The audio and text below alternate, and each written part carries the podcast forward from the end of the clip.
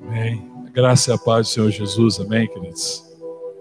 Amém. A graça e a paz do Senhor Jesus, amém. Ah, será que eu não estava ouvindo bem?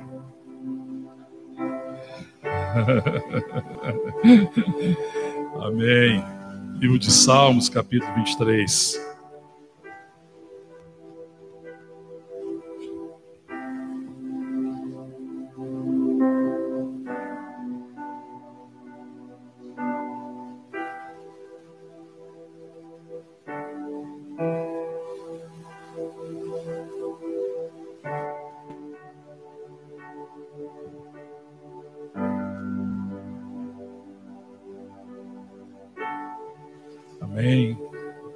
Salmos, capítulo 23. Alguém achou aí, poder ficar de pé.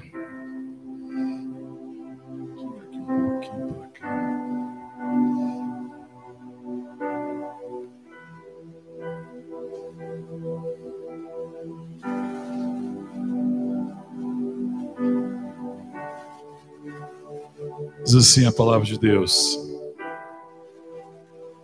O Senhor é meu pastor nada me faltará. Ele me faz repousar em pastos verdejantes. Leva-me para junto das águas de descanso, refrigera minha alma, guia-me pelas veredas da justiça por amor do seu nome. Ainda que eu ande pelo vale da sombra da morte, não temerei mal nenhum, porque tu estás comigo.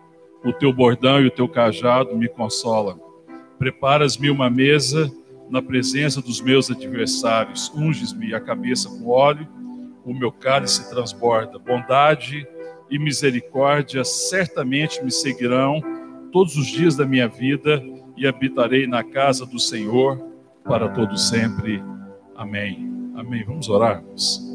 Pai, nós te agradecemos, te louvamos, ó Deus, mais uma vez, tudo que o Senhor tem feito, ministrado ao nosso coração nesse tempo de culto, de adoração ao Senhor. Ó oh Deus, e nós pedimos agora que o Senhor ministre a tua palavra, que a tua palavra venha de encontro ao nosso coração, que a tua palavra nos cure, que a tua palavra aqueça o nosso coração, que a tua palavra nos apacente. Ó oh Deus, que a tua palavra traga fé, conhecimento do Senhor e nos faça andar para a tua glória e para o teu louvor, Pai. É a nossa oração em o um nome de Jesus. Amém, queridos. Podem sentar.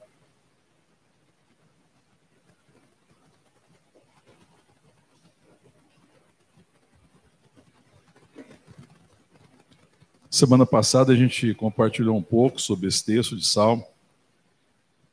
Quero continuar compartilhando um pouco ainda. Né? Creio que Deus deseja ministrar o nosso coração através desse livro, né? através do Salmo. Né? Salmo 23, tão especialmente.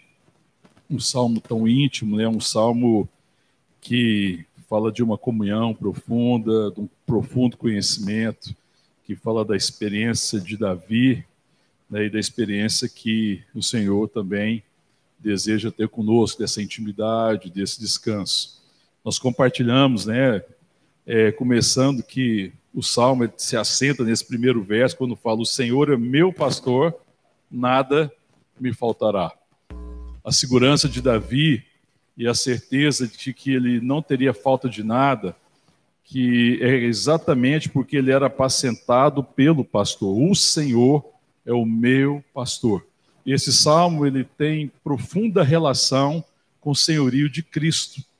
Cristo é o Senhor, amém, querido? Jesus é o Senhor, ele tem toda a autoridade. Ele é o Deus Todo-Poderoso. Tanto que lá em Deuteronômio, quando eles vão falar lá, quando Deus está falando a respeito dos mandamentos, é, a palavra diz lá, fala assim: Ouve, ó Israel, o Senhor nosso Deus é o único Senhor. Ouve, ó Israel, o Senhor nosso Deus é o único Senhor.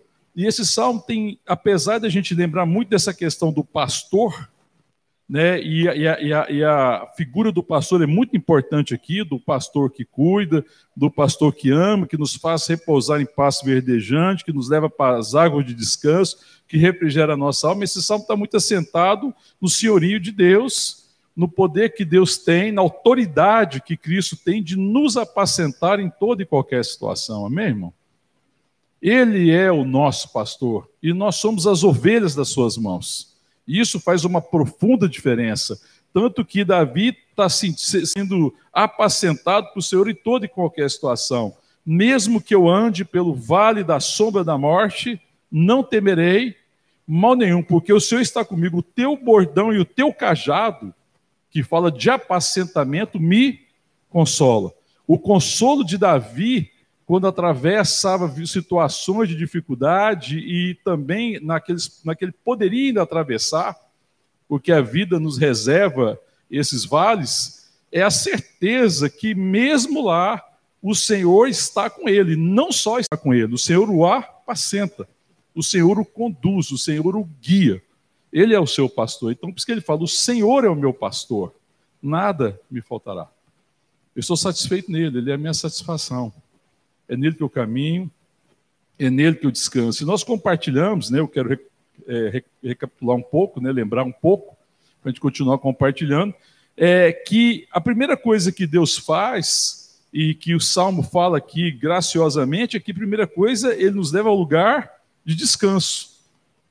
O caminho aqui é primeiro, ele me faz repousar em passos verdejantes, me leva para junto das águas de descanso. Então, a primeira obra que Deus faz nas nossas vidas é nos chamar para o descanso dele, descansar nele, estar reconciliado com ele, ter paz com ele, porque nós estamos em paz com ele, reconciliados que fomos pelo sangue do Cordeiro.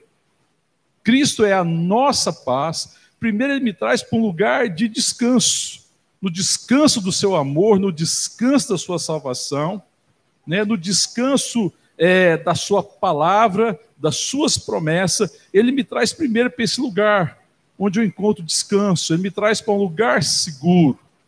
Né? A primeira obra do pastor é nos trazer para um lugar seguro. E nós lembramos também da figura da ovelha, que a ovelha precisa ser apacentada, mas a ovelha só vai ser apacentada se ela se sentir segura. Então, o pastor, a ovelha, é aquele que a leva para um lugar seguro, que ela tem segurança nesse pastor. Então o Senhor nos traz primeiro para um lugar de seguro, para um lugar de descanso, para um lugar de paz, né? me leva para o espaço verdejante, refrigera minha alma, renova minha alma. Primeiro ele faz isso. Então a primeira coisa que nós temos que aprender de fato é descansar no Senhor. Nesse tempo de lutas, dificuldades, nesse tempo né, de vale da sombra da morte, que a pandemia está trazendo sobre todo o mundo, nós precisamos descansar nele. Amém, irmão?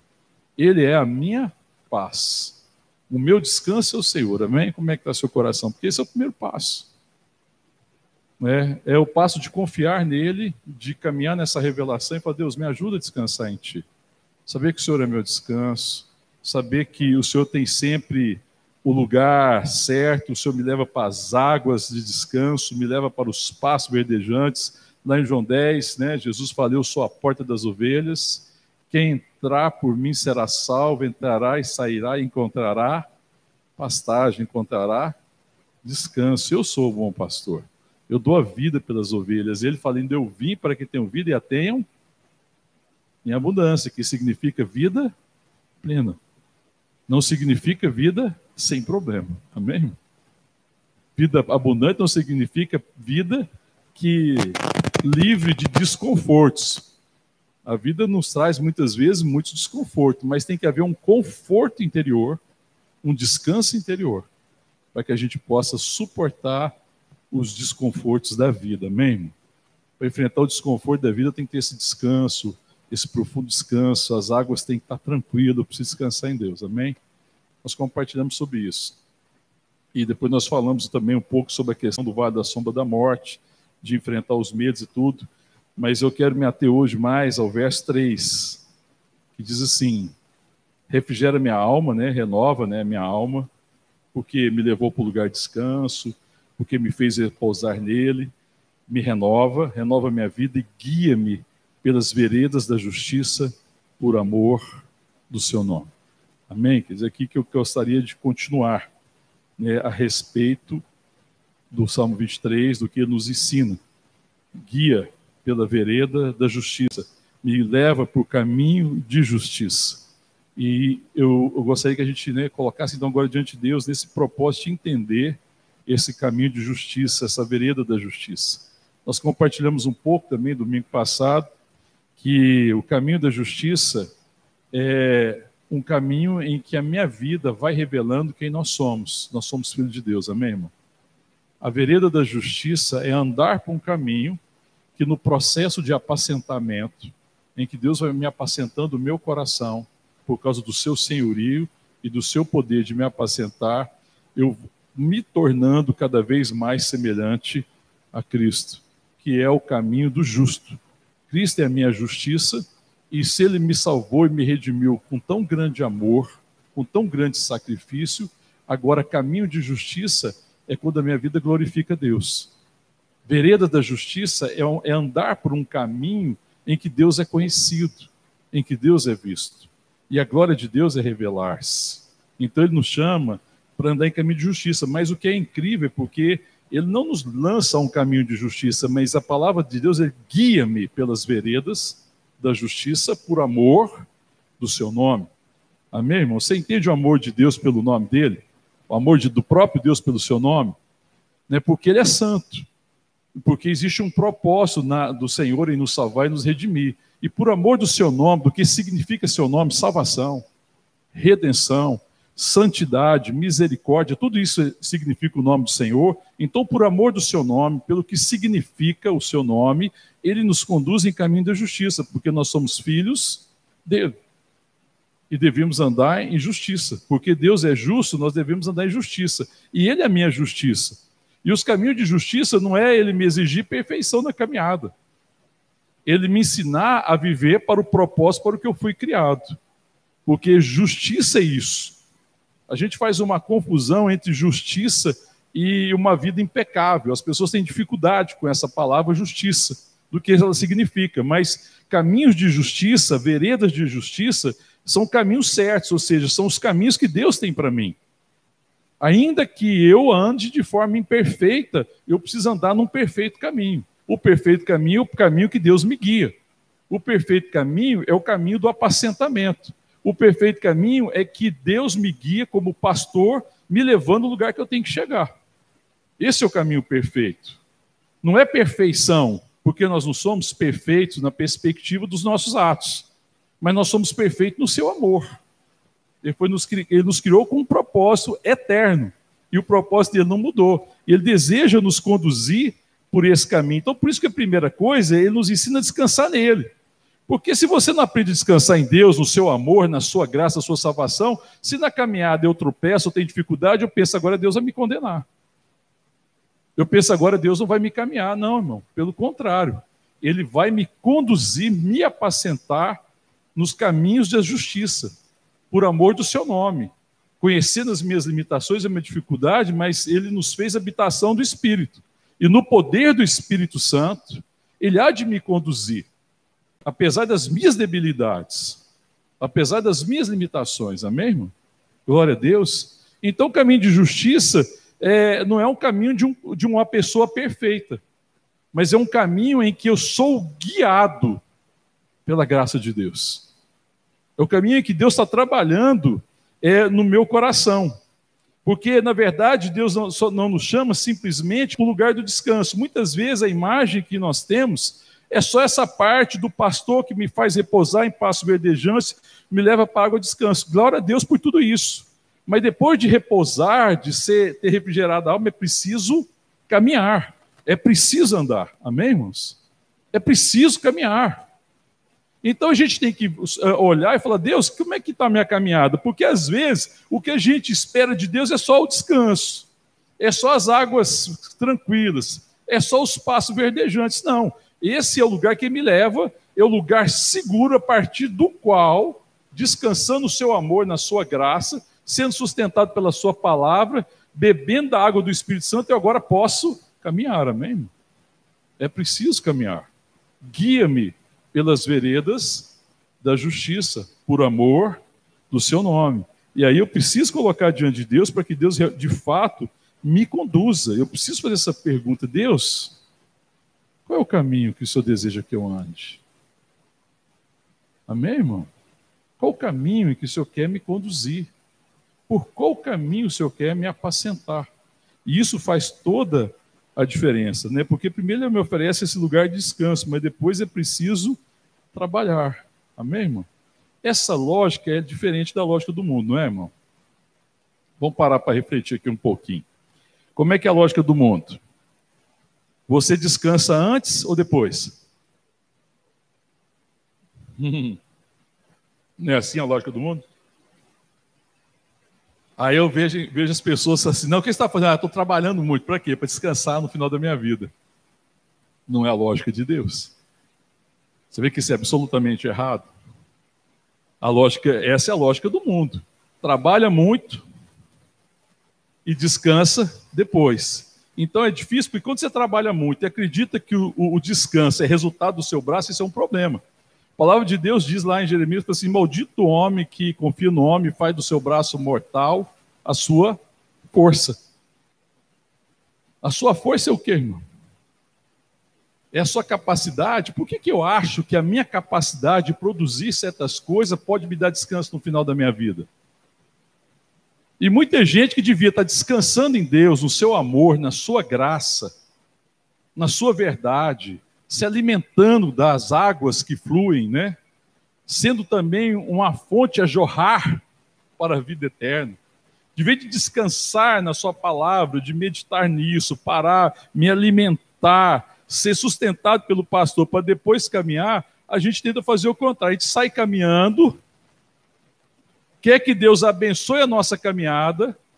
De vez de nós sermos apacentados e guiados pelo pastor, nós queremos guiar o pastor para fazer o que me é conveniente. Eu quero que Deus abençoe o meu trabalho para que no final eu descanse. Mas a palavra de Deus me ensina o contrário: descansa no Senhor e depois trabalha.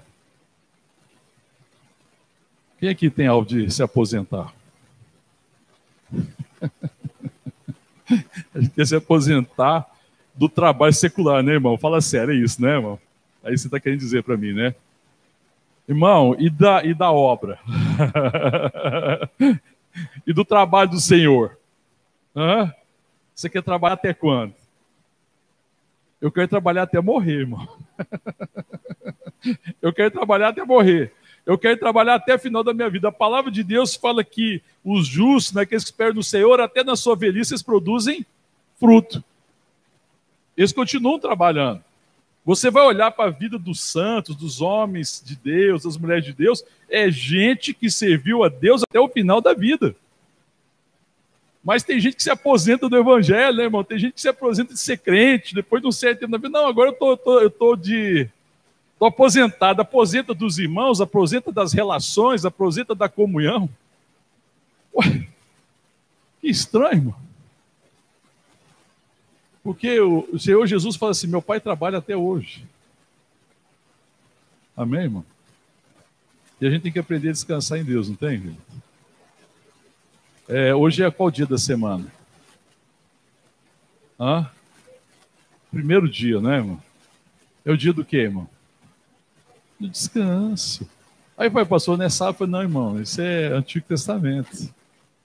Quando fala do sabá, que é o descanso. Por que, que o nosso dia de descanso não deixou, deixou de ser sábado e passou a ser domingo? Hã? Porque o Senhor é o nosso descanso, amém? Ele ressuscitou no domingo. Domingo é o dia do Senhor. Então, agora, na perspectiva da graça, irmão, a gente deve começar o domingo, a semana fazendo o quê? Descansando. não é não? Domingo é dia de fazer o quê, irmão? Descansar. O que, que significa descansar? Descansar nele. Domingo é um dia que a gente pode realmente gastar um tempo maior da comunhão, de compartilhar, de meditar, de cultuar a Deus. Né? Por isso que a, a tradição cristã é cultuar aos domingos. Porque eu começo o domingo fazendo o quê? Descansando, irmão.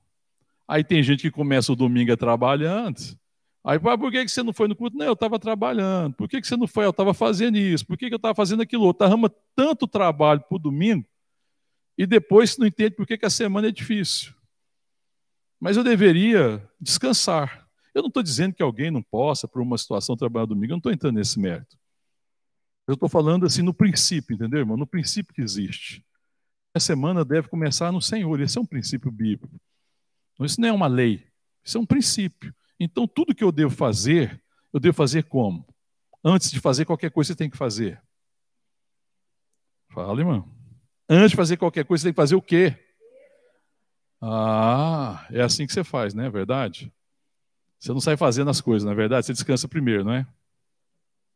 Senta, descansa em Deus, fala com Ele, deita nos passos verdejantes, bebe das águas de descanso e fala: Senhor, guia-me pelas veredas da justiça, por amor de Seu nome. É assim, irmão? Não é assim que devia fazer, irmão? A gente devia começar tudo desse jeito. Amém, irmão? Tudo que eu for fazer, tudo que eu for empreender, eu tinha que começar assim, descansando. Colocando diante de Deus e falar: Bom, Deus, agora que eu já descansei, que eu coloquei diante do Senhor, que o Senhor já me sustentou com a Sua palavra, com a Sua vida, então agora me guia pelas veredas da justiça, pelos caminhos de justiça. Por quê? Para que eu continue sendo apacentado por Ele, para que sendo apacentado por Ele, tudo que eu fizer seja para a Sua glória e seja para o Seu louvor. Não interessa o empreendimento. Não interessa se é o empreendimento da relação familiar, se é o empreendimento do trabalho, se é o empreendimento da obra do ministério. Precisa ser feito para a glória de Deus. Mas a nossa tendência é sair fazendo, não é? A gente gosta muito de sair fazendo, é assim? E a gente fala assim, não entendo por que eu não descanso. Eu não, é porque a gente descansa primeiro. Primeiro a gente deve aprender a se colocar diante de Deus, sossegar-se nele e depois trabalhar. Aí a gente vai andar no caminho certo. Quando você olha alguns exemplos bíblicos, e talvez um dos mais emblemáticos seja o de Marta e Maria, não é? Lembra lá quando Jesus está ali na casa ali de Marta e Maria? Maria, Marta estava fazendo o quê, irmã? Irmãos, descansando, né? Tranquilo. Ela estava o quê? Agitada, fazendo as coisas e tal. E Maria?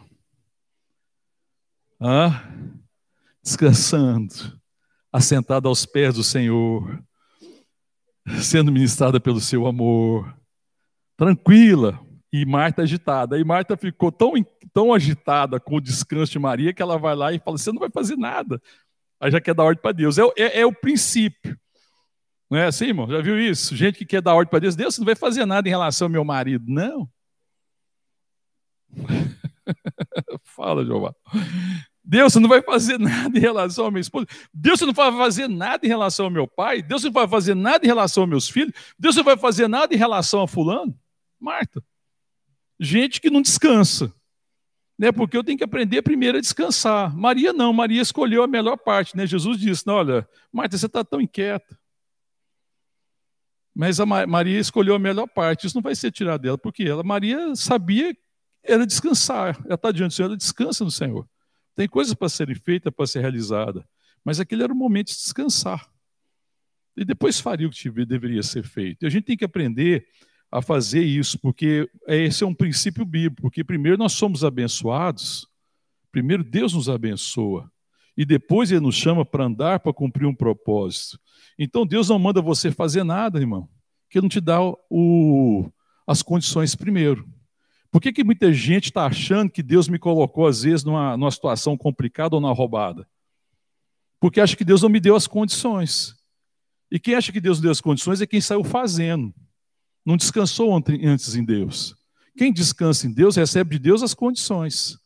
Recebe a direção, é abençoado, entende o propósito, e quando ele sai para trabalhar, que ele sai para realizar, ele sai para abençoar as pessoas, ele sai para cumprir um chamado. É assim que nós deveríamos caminhar, cumprindo um chamado. Então, se Deus está me chamando para uma relação, e, por exemplo, você pegar uma relação é, no trabalho, se Deus está me levando para um lugar para trabalhar, a primeira coisa que eu preciso fazer é descansar nele. Falo, Deus, esse é o trabalho, é aqui que o Senhor me quer mesmo, Fala meu coração, ministra, o que, que o senhor quer fazer lá? Como é que naquele trabalho eu vou cumprir o meu chamado? Veja que essa é a coisa mais importante, mas as pessoas vão trabalhar por causa de quê, irmão? Dinheiro. E aí você faz do dinheiro o seu alvo. Aí você trabalha para ganhar dinheiro. E aí parece que você foi trabalhar para conseguir alguma coisa que está te faltando. Enquanto quando Deus te fala ao seu coração, você vai trabalhar não é para ganhar dinheiro. Você vai trabalhar para cumprir um chamado. Mas por que? Fala assim, ah, mas eu não vou, como é que eu vou receber, como é que eu vou ter isso? Não, é que eu confio na provisão de Deus. O Senhor é meu pastor. E Ele me conduz, Ele me apacenta. Ele me leva para as águas de descanso, Ele me faz deitar em passo verdejante. Então, se Ele é meu pastor, a minha provisão está nas suas mãos. Eu não vou me preocupar com essa parte. Eu vou me ocupar de cumprir o propósito. Eu fui chamado para um propósito. Eu fui abençoado para um propósito. E andar em caminho de justiça é andar no caminho em que Deus vai trabalhando o meu coração para que a minha vida cumpra o propósito de Deus. Amém, irmão? Vê como é que a gente às vezes pega o caminho bem errado. Sonda seu coração mesmo e pergunta por que você está fazendo tudo que você faz hoje. Essa é uma coisa que tem que fazer. A gente às vezes sai fazendo tanta coisa na vida. Eu vejo gente tão cansada. Eu vejo assim, ah, eu estou tão cansado. E eu falei assim, gente, eu estou tão descansado. Existe um descanso tão profundo no meu coração, uma certeza tão profunda do amor, da graça, e de que Deus está me apacentando. Eu estou tão descansado, né, que você assim, ah, você está fazendo o perfeito. Não, é a certeza que o perfeito Deus e o perfeito amor de Deus está me levando aonde Deus quer que eu esteja. Ele vai me levar lá. Aquele que começou a boa obra em mim é determinado até o dia de Cristo Jesus. Amém, irmão? Esse é o descanso do meu coração. Porque eu não estou trabalhando para me sustentar. Eu sou sustentado por Ele. E agora eu estou fazendo coisas para a sua glória. Amém, irmão? É por isso que muito crente fica em crise com essa teologia maldita da prosperidade que acha que é o seguinte: eu faço um negócio com Deus, faço um trabalho para Deus para ser recompensado no final. É um treino do inferno. E eu somente posso trabalhar porque Deus já me deu. Deus não precisa me dar nada, irmão. O Senhor é o meu descanso. Ele me levou primeiro para o lugar de descanso, me levou para os passos verdejantes, é, me levou às águas tranquilas, refrigerou a minha alma. E agora está me guiando por caminhos de justiça, por amor do seu nome, para que a minha vida manifeste a sua glória para que nessa caminhada eu seja um justo, eu manifeste justiça. Porque nós somos justos, irmãos. E Ele quer manifestar a sua justiça, que é Cristo em mim. Amém? O é, apóstolo Paulo, lá em Gálatas, capítulo 2, verso 20. Abre lá. Vamos lá. Deixa eu marcar daí, vamos lá.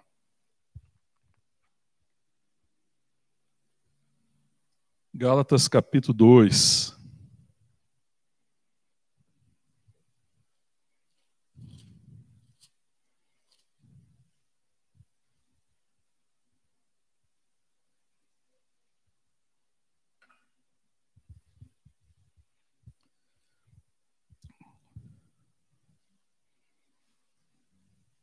Vou ler a partir do verso 19. Achou aí Gálatas, capítulo 2, o verso é o 19. Porque eu, mediante a própria lei, morri para a lei, a fim de viver para Deus. Estou crucificado com Cristo. Então, Paulo, quando ele fala que ele está crucificado com Cristo, é que ele morreu para a lei, ele não é devedor mais da lei, ele não está debaixo de condenação, ele é justificado em Cristo Jesus e agora ele vive para Deus. Lá em Romanos, o apóstolo Paulo vai falar no capítulo 6 que uma vez escravo do pecado, por causa da graça de Deus que nos salvou em Cristo, fomos feitos servos da justiça. Está escrito lá em Romanos, capítulo 6, verso 18. Depois você abre lá, não vou abrir hoje.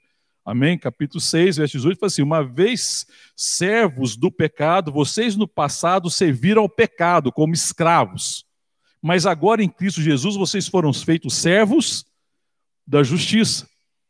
Vocês agora entreguem os seus membros para cumprir a justiça, que é o quê? Cristo em vós. Por que, que é justiça? Aqui a gente fica pensando nessa questão de ser perfeito, e pensando que se eu for perfeito eu vou ser salvo. Não, eu sou justificado pela fé e não pela lei. Paulo está falando, ô oh, Gálatas, por que vocês estão caindo nessa insensatez?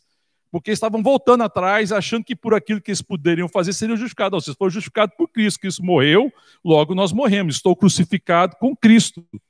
Eu sou justificado não pelas obras da lei, mas pela obra de Cristo, pela sua morte e seu sacrifício. E agora fui feito servo da justiça. Então eu não cumpro a justiça, eu não procuro ser justo para ser justificado. Eu caminho em justiça porque eu fui justificado nele. E agora habita em mim o espírito de quem? De Cristo. E Cristo é justo. Então agora a minha vida é manifestar quem eu de fato sou nele. É, é, é, é fazer morrer o velho homem a cada dia. É tomar a cruz. É morrer para a minha vontade, viver para a vontade de Deus. Isso significa ser apacentado pelo senhorio de Cristo. É desejar viver não para fazer o que eu quero, mas viver para que a minha vida seja uma expressão da vontade do Deus Todo-Poderoso que me salvou e que é o Senhor e que tem um propósito abençoador para a minha vida, mesmo.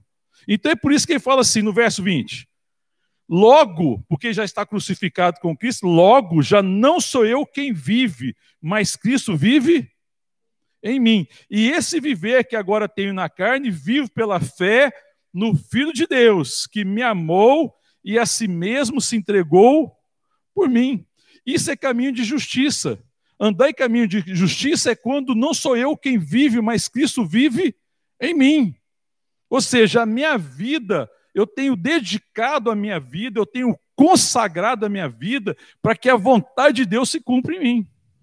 Amém, irmão? Eu já descansei. Estou crucificado com Cristo. Eu conheço todos os benefícios da crucificação, a salvação, a redenção, a vida eterna e todas as bênçãos celestiais em Cristo Jesus. Eu estou em Deus juntamente com Cristo. Eu estou assentado nas regiões celestiais, amém, irmão? Eu já sou abençoado. Eu já encontrei o descanso, eu já encontrei a provisão, eu já encontrei o sofrimento. Então eu não trabalho por provisão, eu não trabalho para garantir a minha vida, eu não trabalho para me aposentar. Pelo contrário, eu já encontrei descanso e agora eu trabalho para a glória de Deus. Logo, já não sou eu quem vive, mas Cristo vive em mim, amém, irmão? E esse viver que eu tenho na carne, eu vivo pela fé, pelo conhecimento do Filho de Deus que me amou e se entregou por mim. Por essa profunda compreensão. Então ele vive com um propósito. Então, irmão, o que, que é uma, uma, uma pessoa alcançar sucesso na vida? É chegar no final da vida e ter uma bela aposentadoria, ter uma bela condição financeira, é ter belos recursos, é estar bem tranquilo financeiramente. A vida se resume a dinheiro, a vida se resume a comida, a vida se resume ao ventre. Será que a vida é isso, irmão? Porque no mundo é assim, irmão. Sucesso no mundo é você ter trabalhado muito e aposentar muito bem. Afinal de contas, você merece. Agora, o que é sucesso na carreira cristã? Me diga. Paulo está falando aqui. O que é sucesso na vida cristã? Hã? Sucesso na vida secular é juntar tudo que você pôde para falar assim: estou abastado, Fica tranquila, minha alma. Regala-te, porque os nossos celeiros estão cheios. A palavra de Deus fala para essa pessoa que pensa assim, louco, essa noite te pedirão a alma. O que você vai fazer com isso? Então, o sucesso é esse. Trabalhei muito, juntei muito. Estou sossegado. Sucesso na vida cristã, o que é, irmão? É juntar? Entreguei tudo que eu tinha que entregar.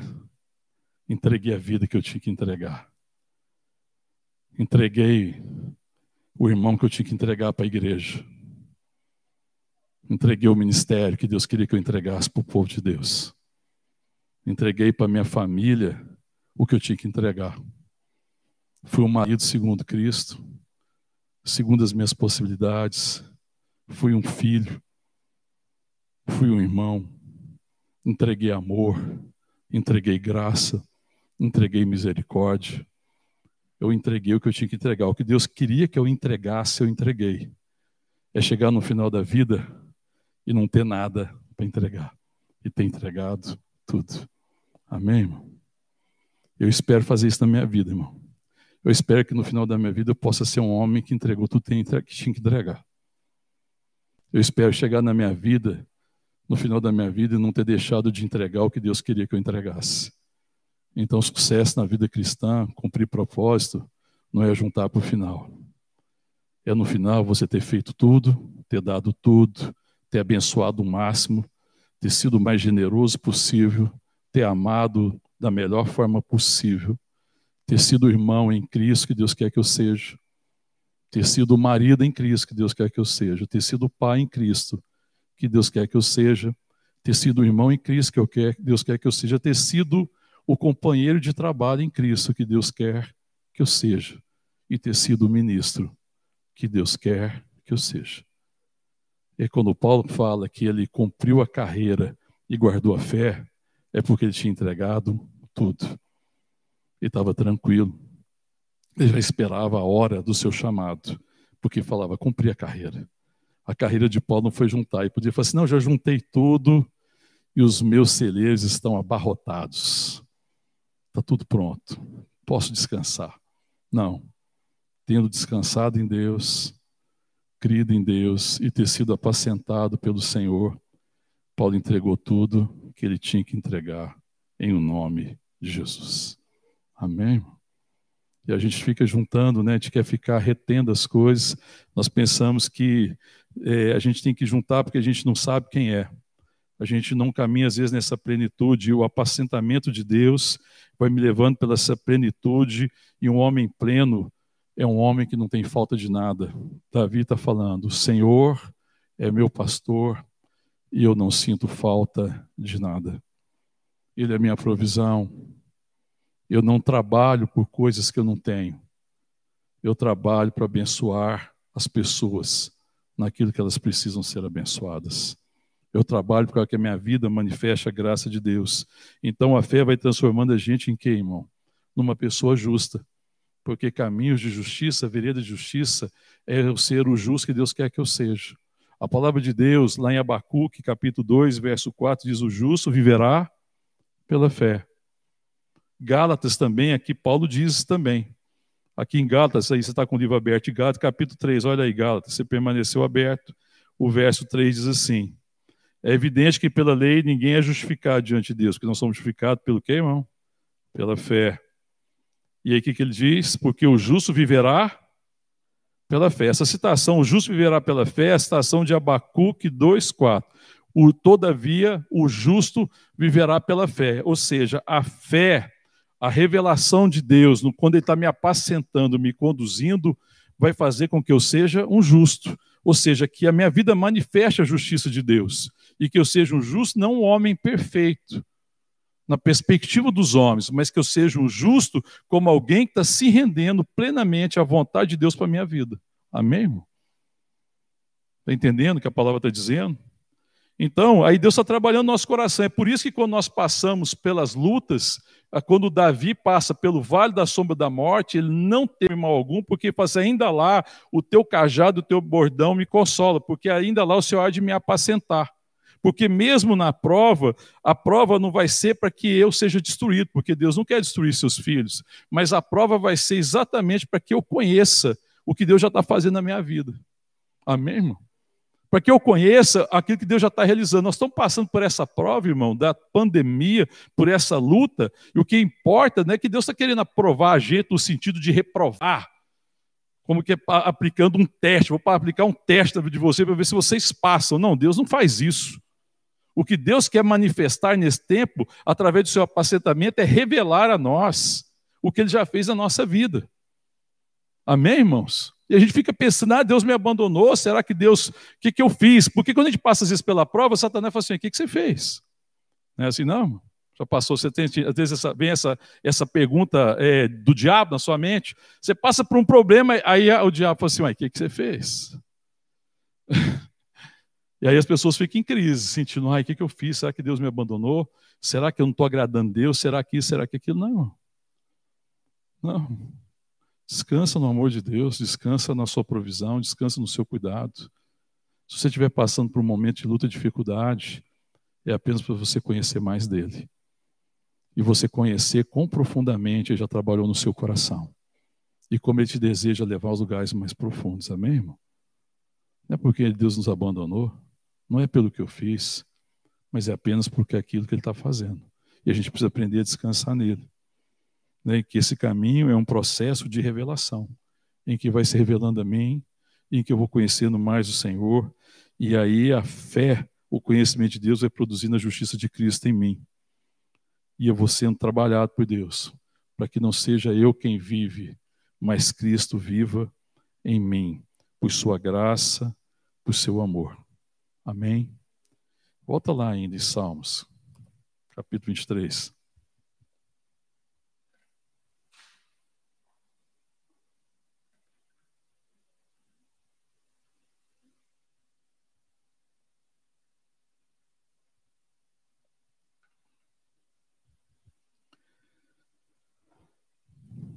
Lá no capítulo 23, né, que nós estamos trabalhando nesse verso, que ele fala: guia-me pela vereda da justiça por amor de seu nome. Olha o salmo do lado aí, o verso 25, a partir do verso 4.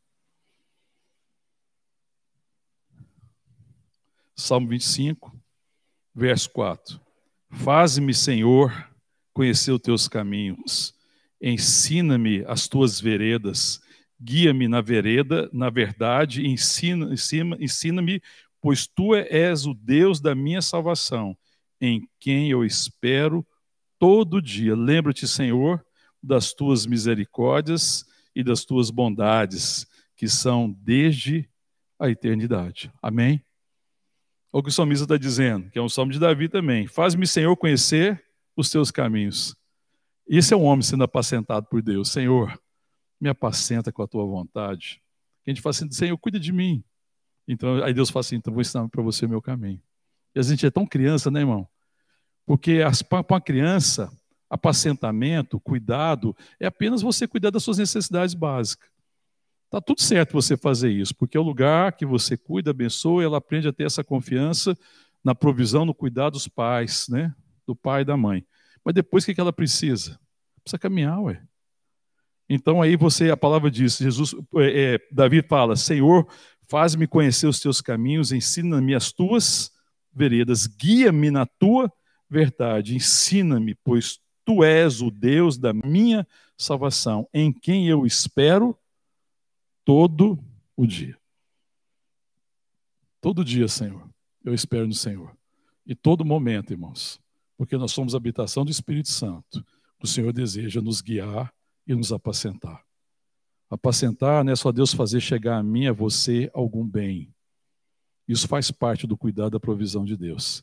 Apacentar mais do que isso é o Senhor guiar a mim e a você pelos caminhos da verdade, pelos caminhos da justiça, pelas veredas da justiça, por amor do seu nome. Apacentamento é isso, irmão. Esse é o apacentamento maduro. Não é o apacentamento infantil, que é o da provisão. O avançamento maduro é me tornar um justo. Não é me deixar na infantilidade de ser alguém que só fica esperando a provisão de Deus e quer ficar só na zona de conforto, quer ficar só nas águas de descanso. Não. É o apacentamento daquele que anda. Senhor, eu desejo andar. Uma vez cuidado, sustentado, curado, sarado, redimido, descansado no teu amor, na tua provisão, no teu zelo, Senhor. Agora me faz andar para que a minha vida manifeste quem tu és e que de fato seja revelado ao mundo que eu sou um justo, ou seja, eu sou um, teu, um filho de Deus que vive para a tua glória. Que nesse tempo de pandemia, irmão, os justos se revelem. Amém? Que a nossa justiça, Cristo, se revele nesse tempo. Que as nossas relações sejam abençoadoras e que a gente saiba por quê que nós estamos em cada situação. Se a gente não saiba, que a gente volte ao lugar de descanso e fale, Senhor, quero começar certo. Quero descansar no Senhor, quero te perguntar, quero te ouvir. E quando o Senhor já tiver a direção para mim, então me ensina para que eu ande nos teus caminhos. Em o nome de Jesus. Vamos ficar de pé, vamos orar.